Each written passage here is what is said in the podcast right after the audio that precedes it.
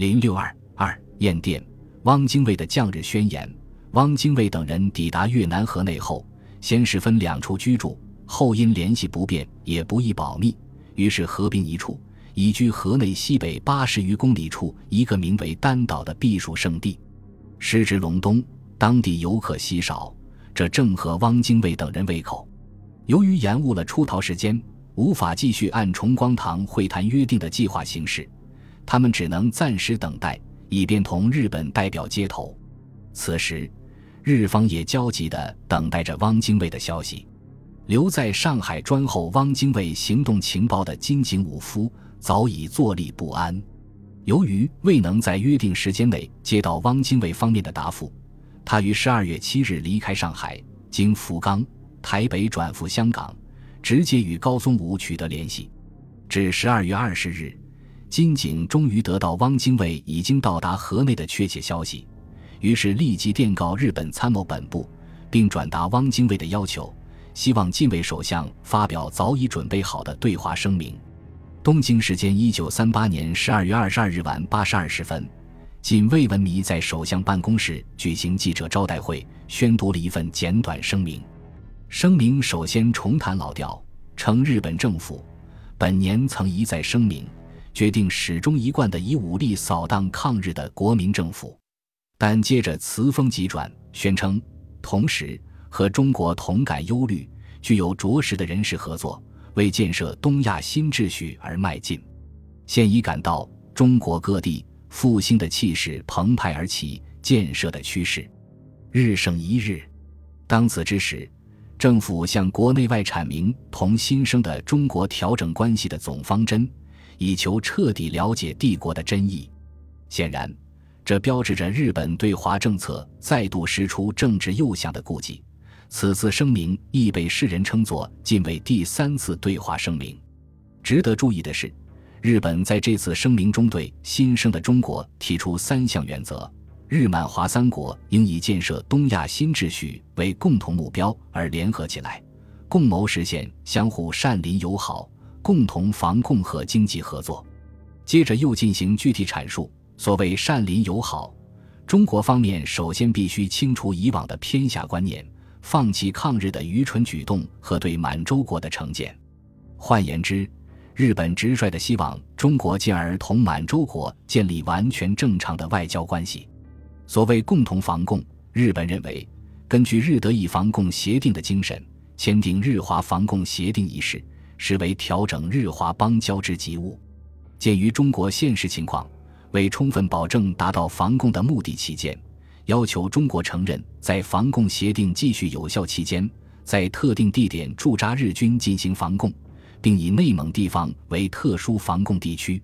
所谓经济合作，即要求在日华平等的原则上，中国承认帝国臣民在中国内地有居住、营业的自由，促进日华两国国民的经济利益，并且鉴于日华之间历史上、经济上的关系。特别在华北和内蒙地区，在资源的开发利用上，积极地向日本提供便利。声明还宣称，上述原则只是日本对中国要求的大纲，同时认为，日本只要求中国做出必要的最低限度的保证，为履行建设东亚新秩序而分担部分责任。近卫声明的三原则，表面上看重申了崇光堂密约中与汪精卫集团的约定。然其实际内容却已大大超出原先约定的范围，这主要是由于日本国内的对华强硬派已不满足于重光堂密约的条款，要求增加更多内容。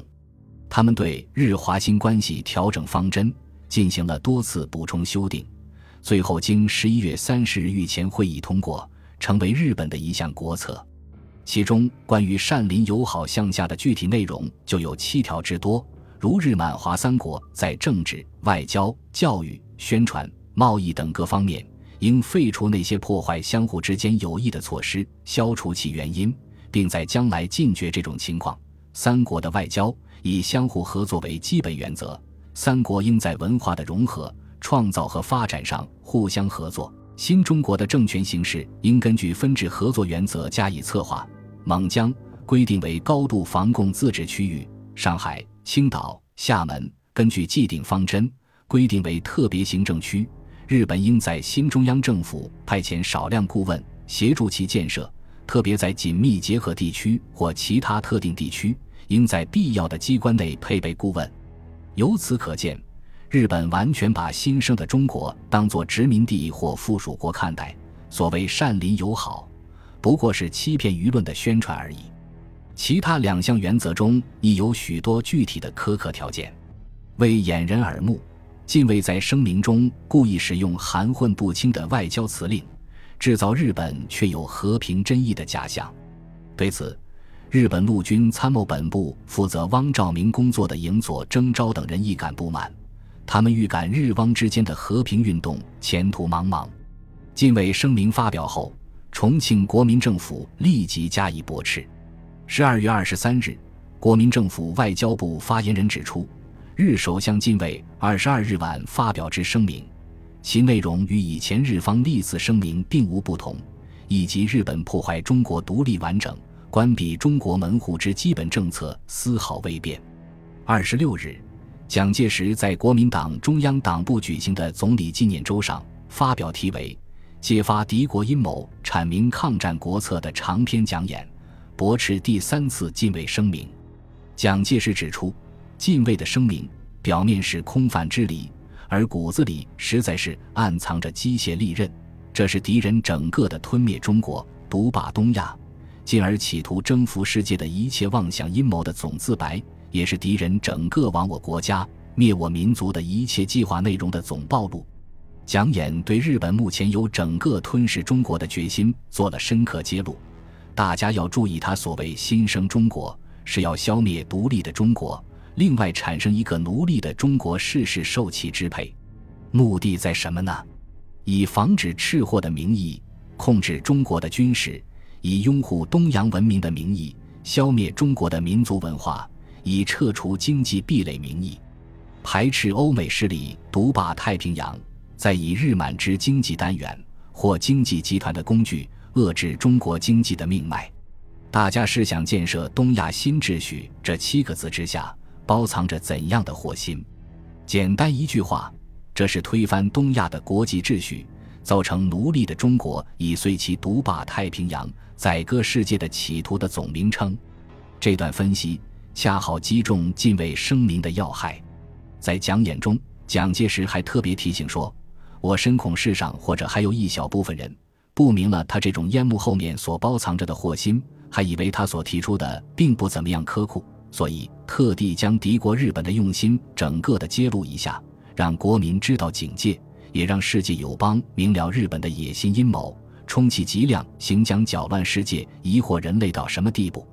这实际上也是向擅自跑到河内的汪精卫一伙发出警告。对汪精卫的出走，当时蒋介石的心情甚为复杂。当确知汪精卫于十八日抵达昆明。十九日午后，已离滇飞航河内之后，蒋介石曾在日记中这样写道：“文王先生前飞到滇，殊所不料。当此国难空前，为有之危局，不顾一切，借口不愿与共党合作一话，腐朽私行，置党国于不顾，岂是无革命党员之行动乎？痛惜之至，唯望其能自觉回头耳。”蒋已经清楚汪精卫出走的真实缘由。但在公开场合，蒋对汪精卫、李于止做了如下说明：汪先生出国系养病，无政治意味，由无如外间所传，代表军委会或政府与日人议和之使命。汪精卫自重庆出走之后，便不再讳言其与日方谋和的立场。十二月十九日，汪精卫临赴河内前，曾向龙云道出真语，为与日有约。需到港商洽中日和平事件。